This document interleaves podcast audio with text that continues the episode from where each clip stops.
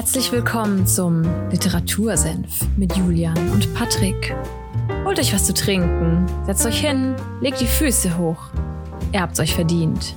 Zieht euch aus, nicht so schüchtern, sperrt die Ohren auf, denn jetzt gibt's wieder mittelscharfe Literaturkritik. Viel Spaß!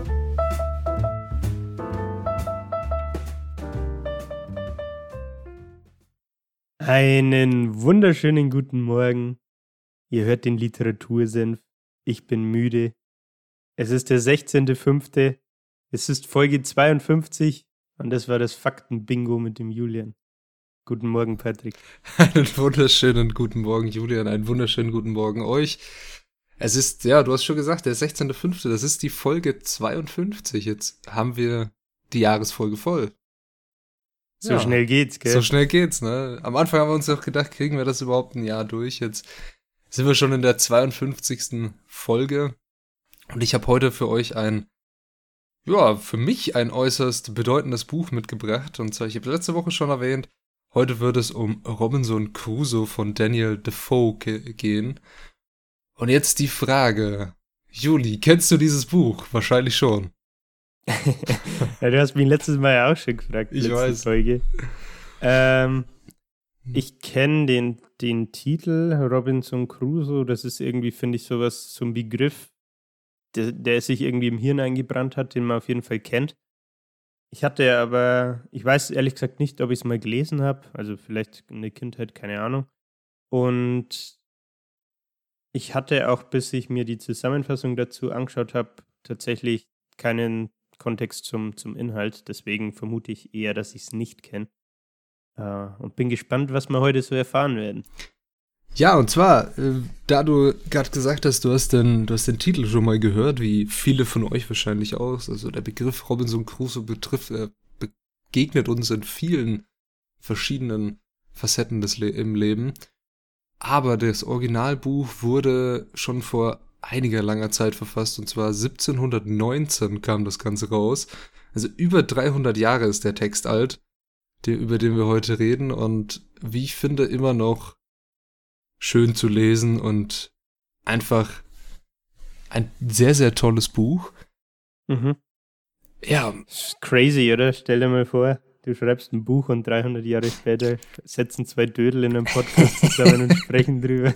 Das will ich mir nicht ausdenken, ganz ehrlich.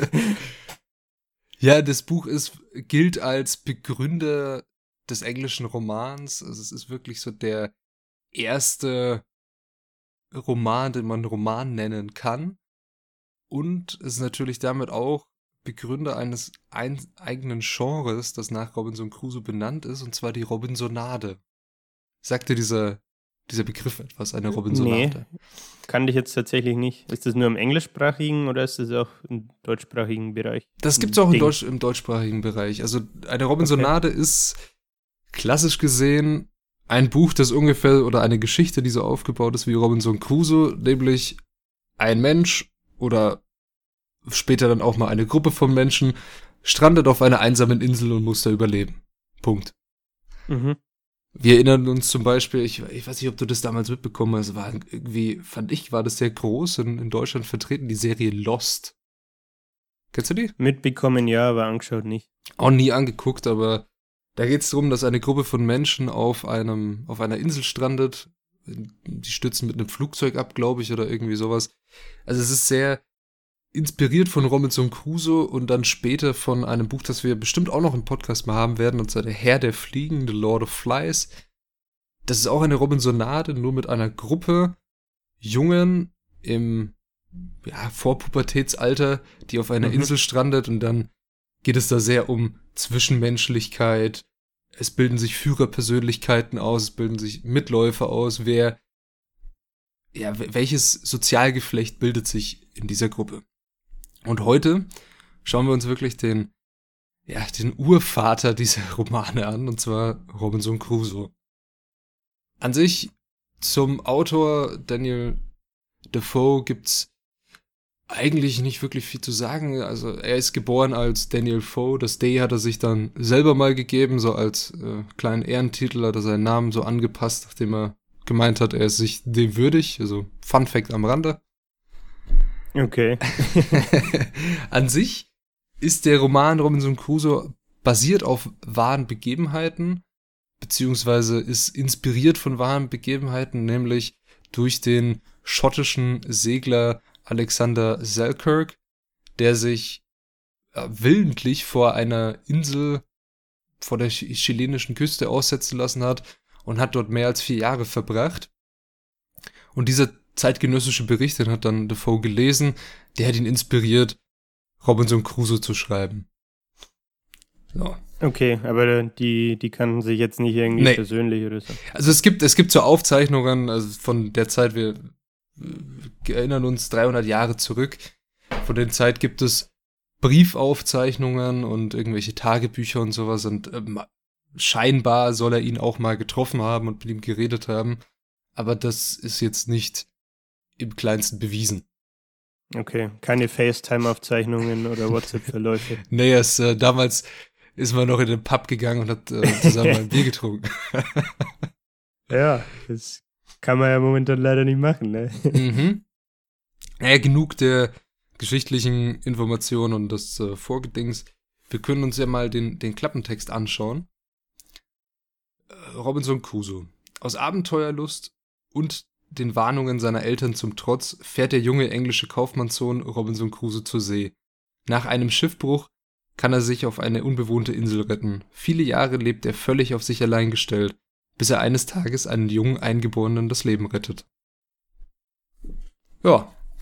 Okay, interessant. Also ist er gar nicht alleine auf der Insel. Nein, also das Ganze fasst das Buch auch schon ähm, sehr gut zusammen. Viele denken, wenn sie Robinson Crusoe hören, okay, der, der chillt da so seine, seine Jahre auf einer Insel und darum geht's. So fängt das Buch aber gar nicht an. Also das Buch ist in 18 Kapiteln aufgebaut und die sind von den Namen her auch sehr, sehr eindeutig, was da drin jetzt passieren wird. Also es erinnert sehr stark an so, eine, so einen journalistischen Bericht, wie fast so ein, ein Tagebuch, was da drin steht. Zum Beispiel das erste Kapitel heißt Robinsons Abstammung und erste Ausfahrt. So. Mhm. Also da lernen wir dann was über, wo kommt er her, wieso will er zur See fahren, wieso wollen das seine Eltern nicht und was passiert denn so in seinem Leben gerade. Und so fängt das Ganze auch an. Also er fährt als erstes zur See. Er leidet dann auch schon gleich äh, leider Schiffbruch, aber diesmal nicht in der Südsee, sondern vor Marokko und kämpft sich da zusammen mit einem Sklavenjungen, dem er da auch das Leben rettet, wieder in spanische Gewässer zurück und weg von den Piraten. Also er ist schon das erste Mal mit dem Schiff gesunken und hat's überlebt. Mhm. Und was er dann macht, er reist nach Brasilien weil er von jemandem hört, boah, in Brasilien, da, da musst du hingehen, da kannst du Geld verdienen und so nach dem Motto. Er kommt als Kolonialmensch mit nach Brasilien rüber, gründet da eine Tabakplantage und fängt an, Tabak zu pflanzen. Hat eigentlich ein ganz gutes Leben, aber ihm ist langweilig dann irgendwann. er denkt sich, ich muss irgendwie wieder zur See fahren, weil das genau das mag er, dieses Abenteuerleben zur See fahren. Mhm neue Sachen Aber entdecken. Ja. Wenn man mal drüber nachdenkt, wann 1719, mhm. ich, wann spielt das Buch? Spielt das Buch dann zur selben Zeit? Es spielt ungefähr auch in der Zeit. Also es sind auch Jahresangaben da. Ähm, das erste Mal auf, okay. aufs, auf dem Schiff gegangen ist er 1651. Und ja. Aber dann ist ja. es ja auch trotzdem krass, finde ich, wenn man drüber nachdenkt, wie viel er dann trotzdem rumkommt zu dieser Zeit. Weil es ja. ist ja nicht wie heute, dass du dann, was weiß ich, dass das du schnell geht, ja. eine Kreuzfahrt buchst oder deinen Ryanair-Flug und irgendwo hindüdelst, sondern das ist ja ganz, das sind ja ganz andere Maßstäbe damals gewesen. Das Reisen ist was ganz anderes gewesen. Das Reisen hieß halt dann mal, okay, ich gehe weg von meinen Eltern und dann sieht er die halt vielleicht mal acht Jahre nicht oder so nach dem Ding. Und das ist ja. Nicht so, dass du dann halt mal schnell anrufen kannst, sondern du musst Briefe schreiben. Also es ist auch sehr, sehr cool äh, geschrieben, wie er seine ganzen Sachen reg ähm, regelt, würde ich jetzt fast sagen.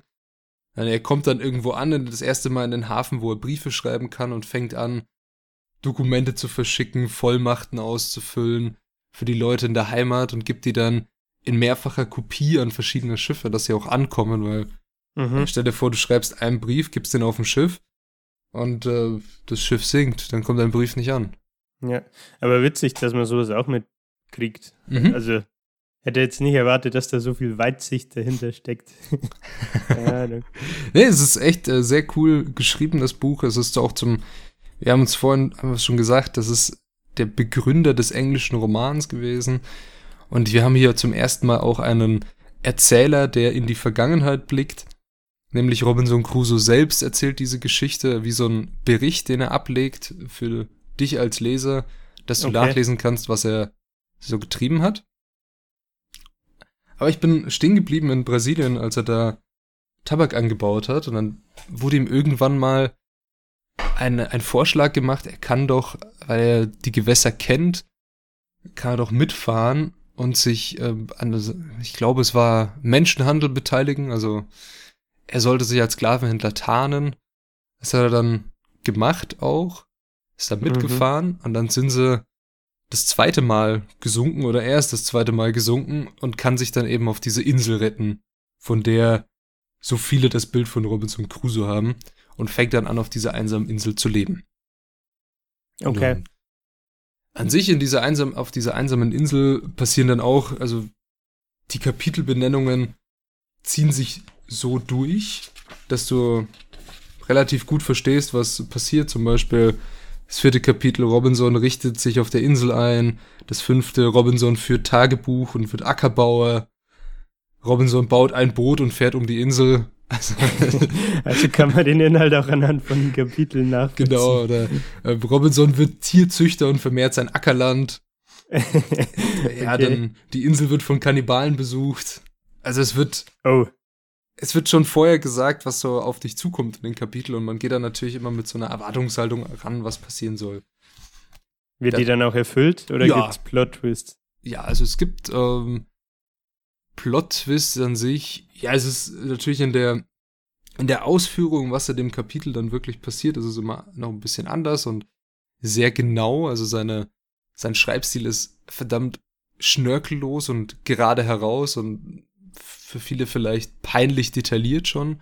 Mhm. Aber das macht das Buch auch, finde ich, aus. Also es, er zeigt dir auf seiner, auf diese, in dieser Inselgeschichte, dass das Leben auf einer einsamen Insel nicht, wie es oft dargestellt wird, faulenzen, nichts tun, paradiesisch, so du liegst in deiner Hängematte auf deiner einsamen Insel mit einer Kokosnuss in der Hand, so nach dem Motto.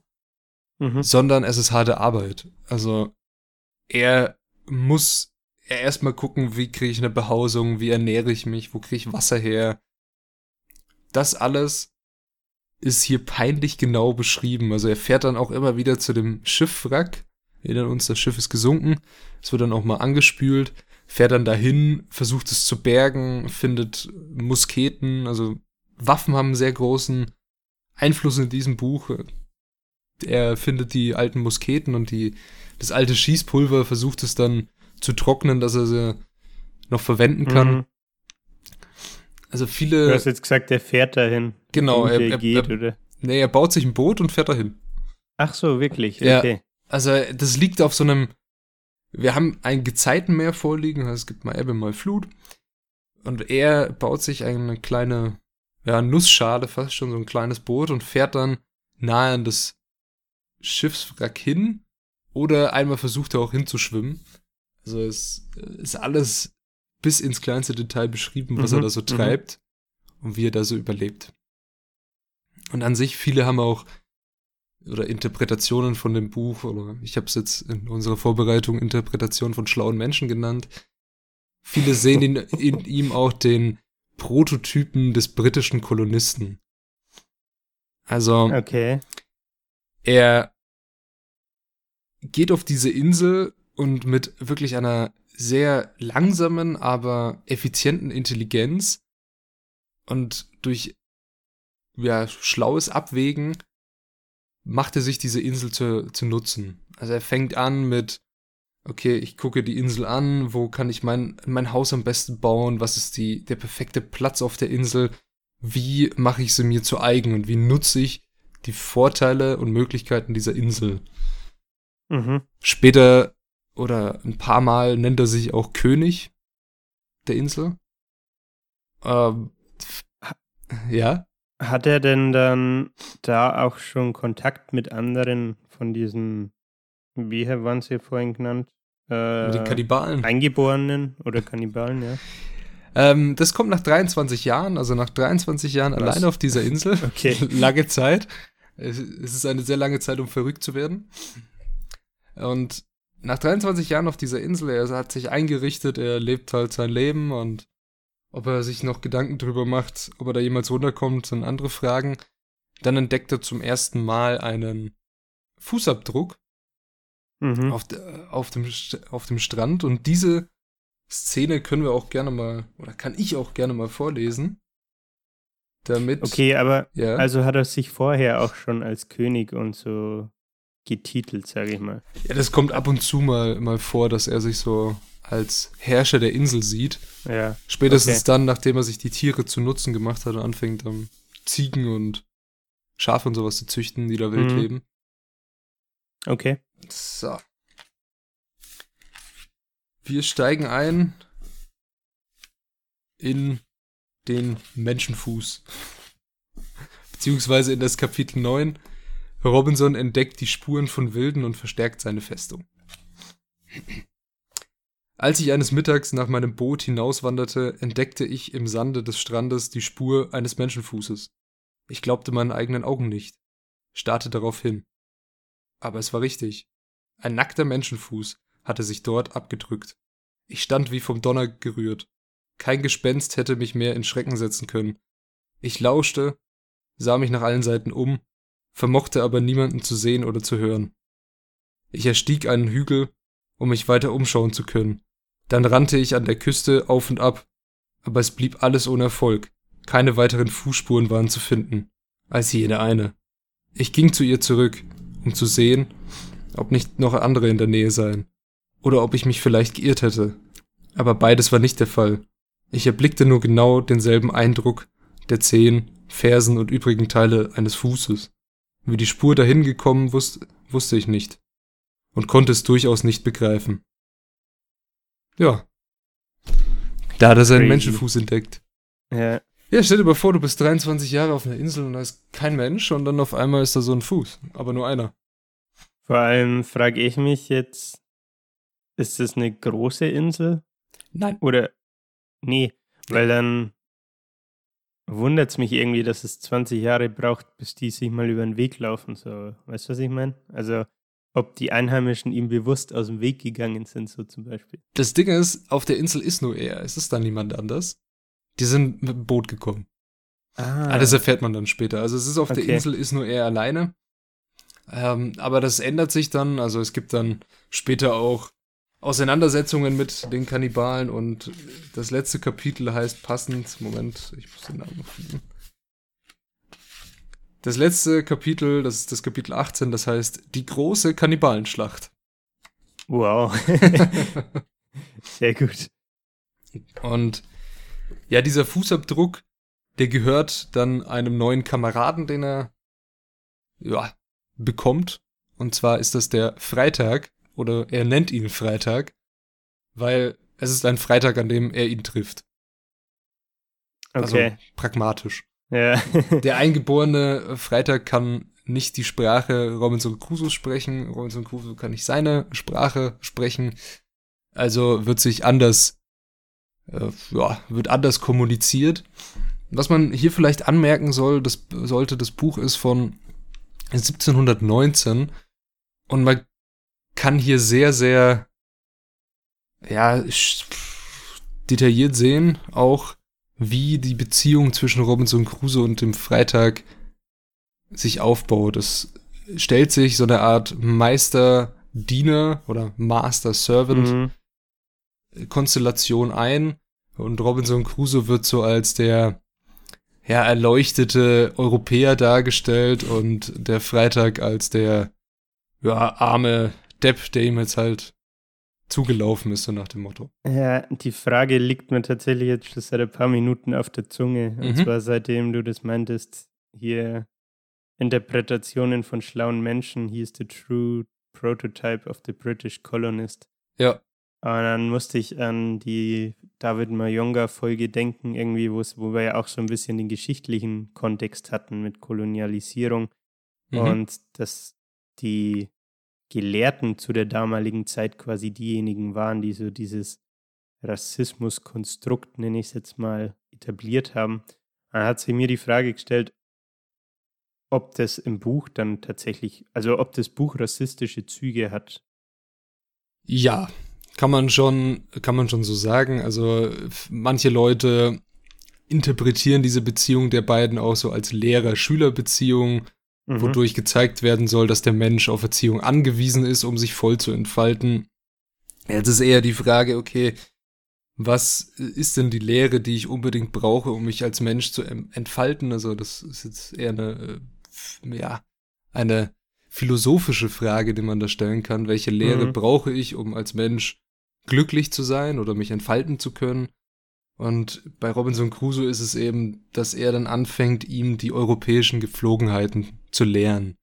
Also er versucht ihm die Sprache beizubringen, den Umgang, also später dann auch den Umgang mit Musketen, dann mit seinen Werkzeugen, die er sich gebaut hat. Also er hat sich ein kleines Haus mit einem Palisadenzaun errichtet mhm. und zeigt dem Freitag, wie er, sag ich mal, Felder bestellt, Tiere zähmt, sie, sie weiter vermehrt und züchtet.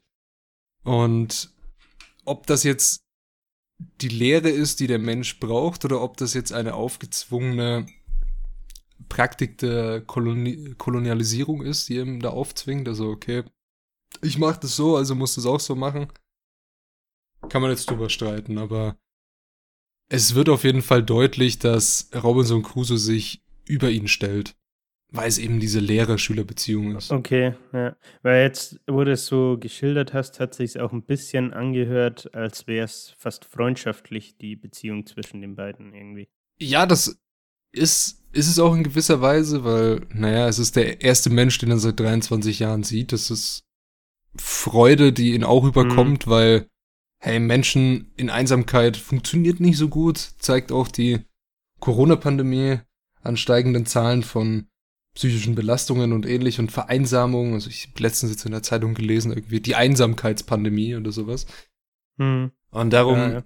wir erinnern uns nochmal an die, äh, an, sag ich mal, die, was vor dem Buch passiert ist, dass der skottische ähm, Segler, Segler Selkirk auf einer Insel vier Jahre verbracht hat. Was ich oder nicht dazu gesagt habe, noch nicht, dieser schottische Segler konnte nach den vier Jahren ungefähr kein Wort mehr sprechen. Also er konnte sich nicht wirklich mehr verständigen, weil er ja mhm. so in Einsamkeit gelebt hat, dass er einfach seine Sprache vergessen hat und den Umgang mit Menschen auch vergessen hat. Und Robinson Crusoe ist seit 23 Jahren auf dieser Insel und kann noch im perfekten Englisch äh, oder im hochgestochenen Englisch der oberen Mittelschicht reden, was mhm. untypisch wäre aber für das Buch natürlich förderlich. Ja, das Idealbild darstellt, ne? Genau. Es gibt auch, wie nennt sich dieser Begriff? Ähm, kenne ich aus dem Muskelkontext Hypertrophie und das Gegenstück dazu ist Atrophie, glaube ich. Da weißt du mehr als ich. Also es ist halt die, die Rückbildung von Muskeln zum Beispiel, weil sie nicht genutzt werden oder beansprucht werden. Und Dasselbe ist, vermute ich jetzt halt mal auf der Insel dann auch, ne, wenn er ja. seine intellektuellen Fähigkeiten nicht nutzen muss und es einfach nur ums Überleben geht, dann ist logisch, dass ich das irgendwie zurückbilde, ne, weil ja. es ihm nichts bringt. Darum, weil du gesagt hast, er geht, es geht nur ums Überleben und seine geistigen Fähigkeiten trainiert er nicht und ähnliches. Das macht er schon im Buch. Also er fängt an, Tagebuch zu schreiben auf Seiten die er in dem alten Schiffs findet oder an, auf sonst irgendwas, hat so einen Monatskalender, wo er immer die Tage abstreicht, dass er weiß, welcher Tag es ist. Also er okay. versucht sich in sein Leben, das er vorher in England oder auch in Brasilien hatte, so auf der Insel einzurichten, dass sich die Insel ihm dafür anpasst. Also er, wir erinnern uns, er ist der Prototyp des Kolonialisten. Er versucht, die Insel sich unterzuordnen, was er auch mhm. im ganzen Buch halt schafft. Und was man vielleicht noch dazu sagen könnte, Robinson Crusoe hat natürlich, wir, du hast den Namen auch noch im Kopf gehabt, du kennst den Namen, viele Menschen kennen den Namen, sind Fans davon. Es gibt, glaube ich, sogar einen Robinson Crusoe Fanclub oder ähnliches. Es gibt Buchhandlungen, die danach benannt sind. Also die Bedeutung für die Nachwelt ist enorm. Mhm. Und es ist wirklich ein, ein Buch für die, für die Ewigkeit und der Mensch, der in die Ödnis des Raums, der Zeit und der Ewigkeit ja, geworfen wird und dem Ganzen dann ausgesetzt ist. Und dadurch kann der Mensch eine bedrückende Einsamkeit ganz in ihrer reinen Schwere empfinden. Und das wird in dem Buch auch klar, diese bedrückende Einsamkeit, die ihn immer umgibt, auch wenn er sich die Insel zu Herr macht, einfach.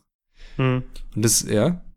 Das ist, da kommt bei mir das Buzzword Digital Detox in, in oh. Kopf irgendwie.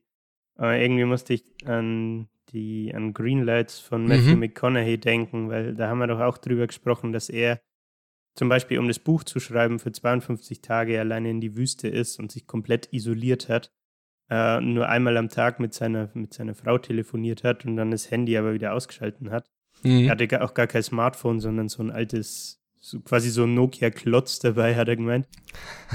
und keine Ahnung, das fand ich interessant irgendwie, weil Matthew McConaughey da im Endeffekt künstlich ja dasselbe, denselben Effekt erzeugt, ne? Ja. Also, dass er sich wirklich durch die Isolation mit sich selbst beschäftigen muss und nicht die, die äußeren Einflüsse hat, ähnlich wie wenn er eben alleine auf so einer Insel wäre und ja, ich sag mal, jetzt nicht seine, äh, seine, was ist er, Brite, seine britischen Buddies um sich hat, äh, mit denen er abends im Pub gehen kann oder so. Ja, eine, ich sag mal, eine, ein Schiffbruch mit Ansage. so in der ungefähr, Wüste. Ja. In ja. der Wüste, ja.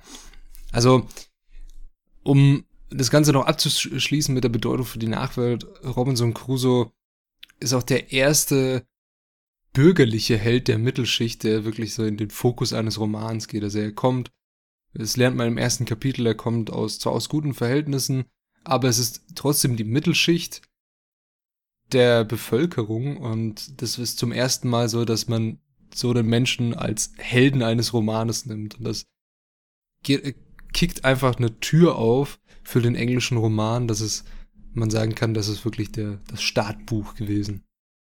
Okay. Ja. Interessant irgendwie, ne? Also mhm. ist ja dann quasi Inno Innovation. Irgendwie kann man sich heute, finde ich, gar nicht mehr vorstellen. Ja, romanische. Es dieses Genre vorher nicht gab, so wirklich, ne? Also, ja, irg irgendwie, irgendwie fängt es immer an, ne? Ja. Also irgendwer muss leider immer der Erste sein. Ähm, sei es Robinsonade, wurde dann nachher jetzt dann auch benannt, oder äh, geschichtliche Fiktion oder ähnliches.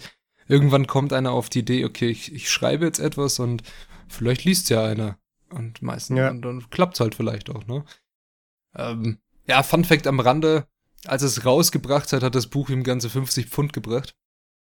Also, das ist äh, doch eine sehr geringe Beteiligung an den, an den, äh, ja, sag ich mal, an diesem Meisterwerk.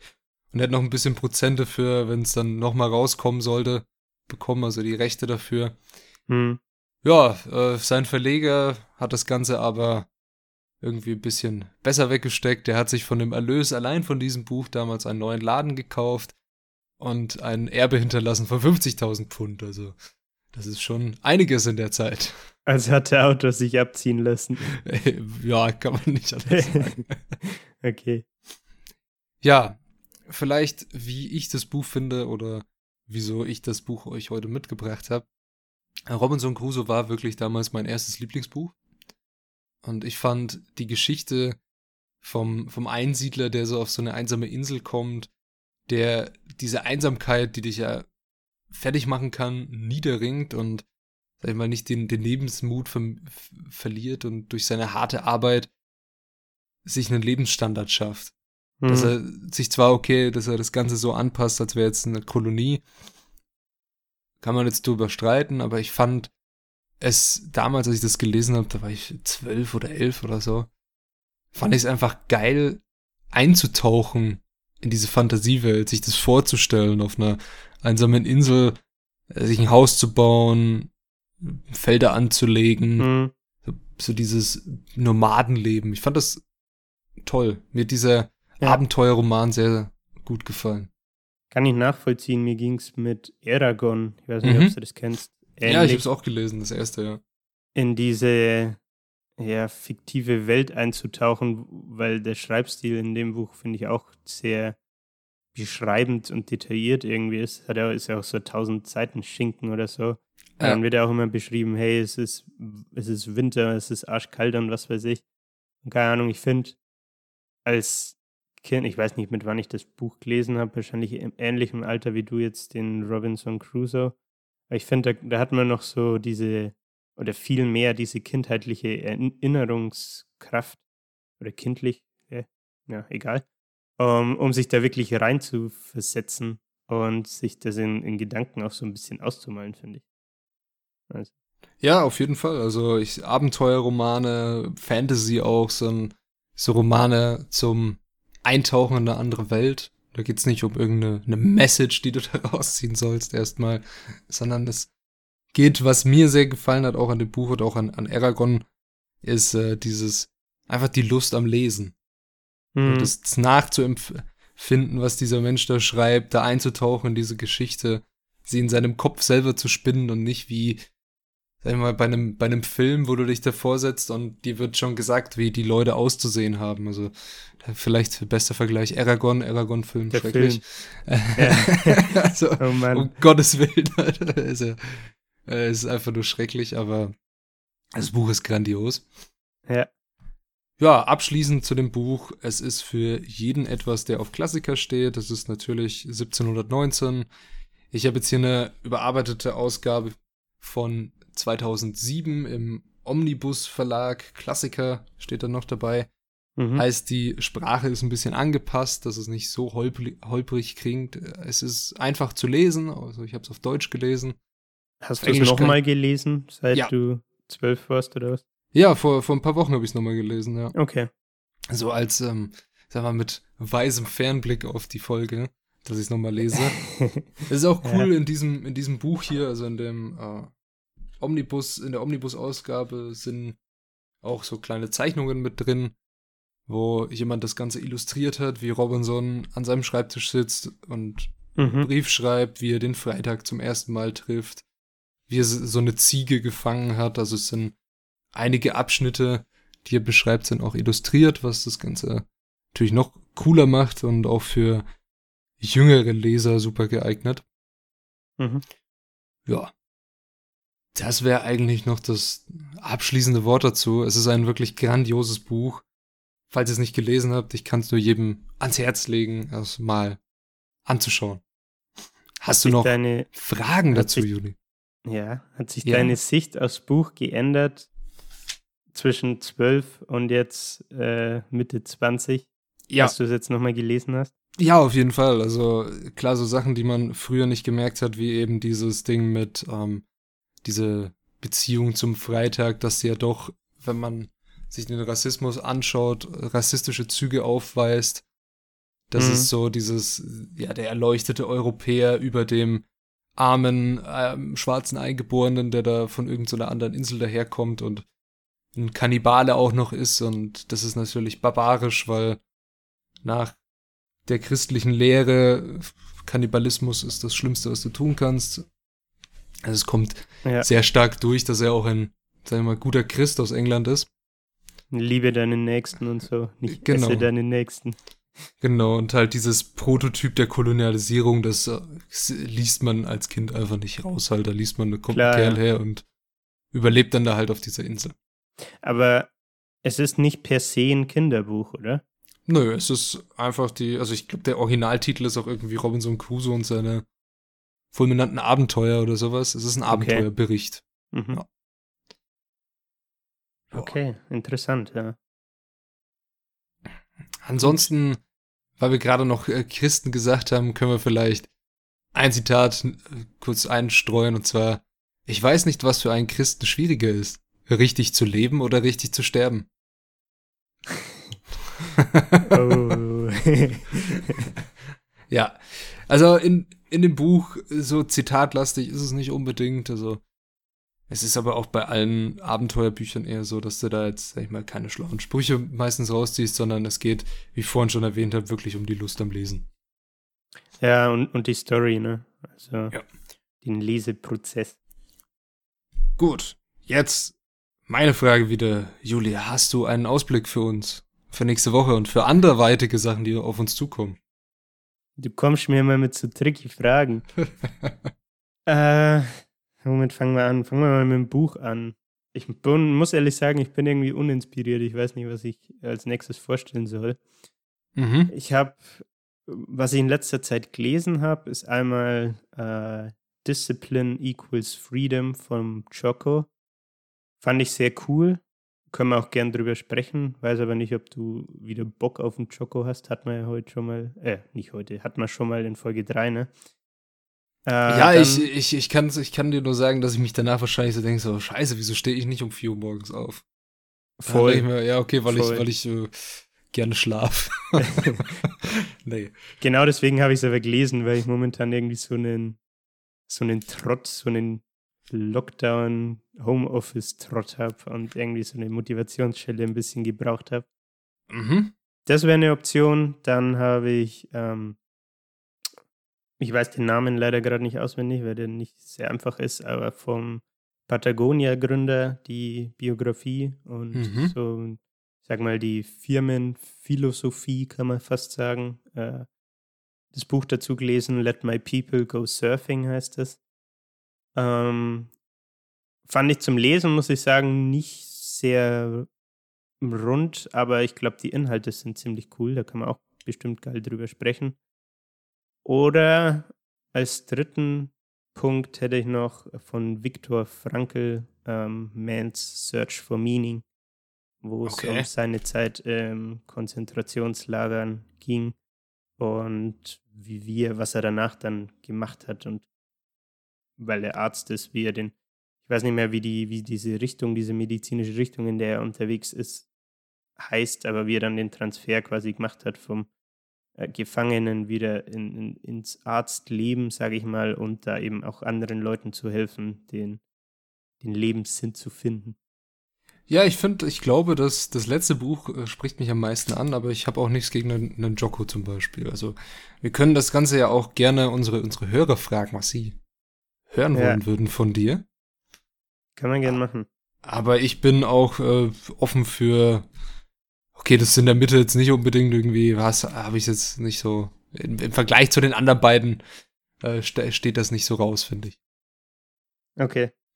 Ja, ich muss auch sagen, das habe ich mir passiert auf eine Buchempfehlung gekauft gehabt und mhm. war ein bisschen enttäuscht irgendwie, aber passiert auch mal, ne?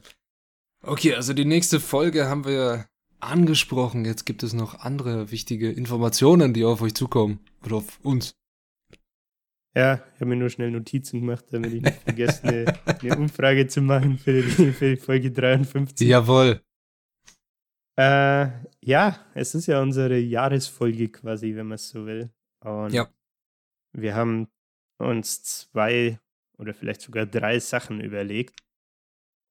Fangen wir mit der Sonderfolge an, würde ich sagen. Ja. Und zwar, wenn er das jetzt heute, wenn es rauskommt, hört, ist Sonntag. Am Mittwoch werden wir eine, wie wir es beim Jahresrückblick äh, im, im Dezember auf Januar schon gemacht hatten, so eine Sonderfolge rausbringen, wo wir einfach ein wenig ja, blöd daherlauern.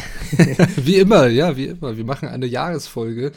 Diesmal auch ein, ein Rückblick auf nicht ein Kalenderjahr, sondern auf unser Podcastjahr. Genau, also wir haben letztes Jahr im Mai ja angefangen. Ich glaube um 20. rum und jetzt haben wir eben 52 Folgen voll. Deswegen haben wir uns gedacht, reflektieren wir mal drüber, was wir so aus dem Podcast jetzt gelernt haben, wie schnell ja, die Zeit auch rumging, ne? Ja, ich habe ich hab hier viel auf dem, auf dem Zettel stehen, ja. Die, die, die Zeit äh, war sehr schnell vorbei, ist ein, ein Punkt. die persönlichen ja, Takeaways, das ist ein tolle, tolles Buzzword wieder mal, was man so mitgenommen hat aus einem Jahr, wirklich kontinuierlich produzieren, jede Woche eine Folge rausbringen und ähnliches.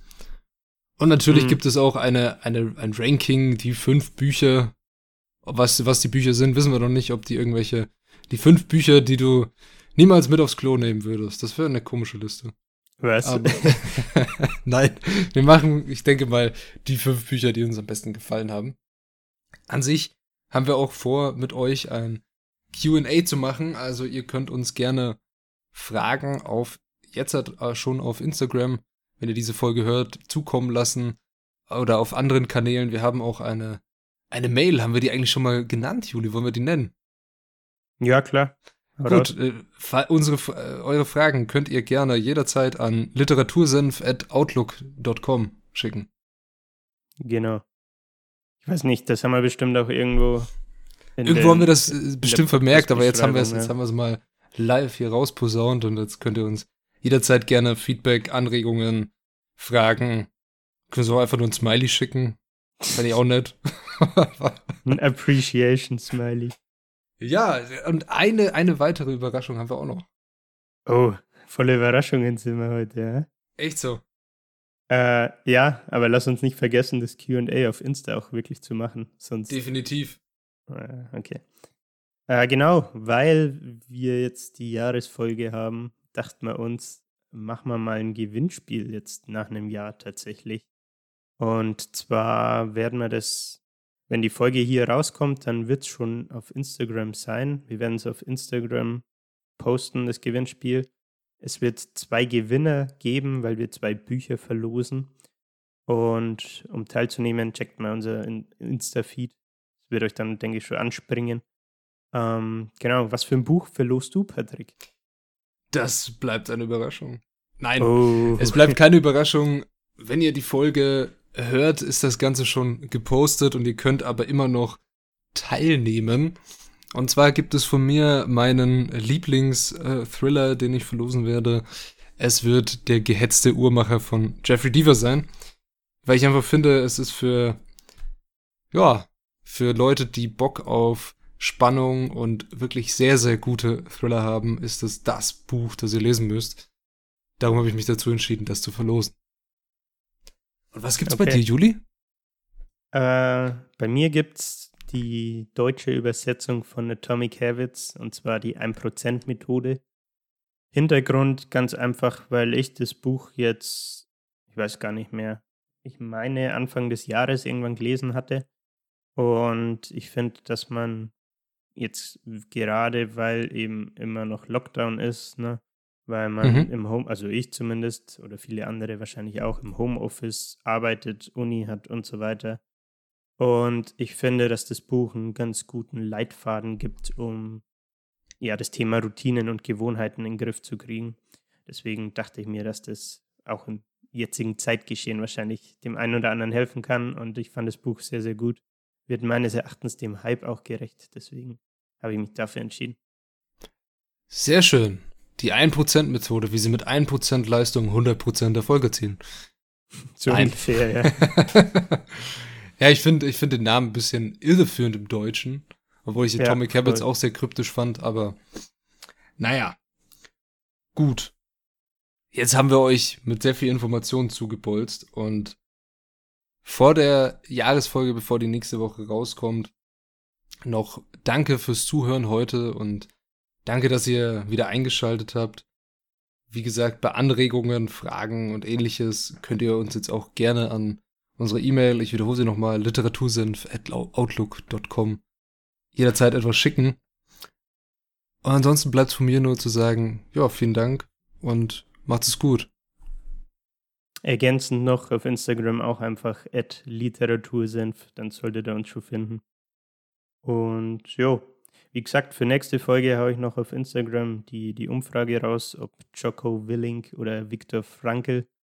Und dann danke fürs, äh, fürs Zuhören.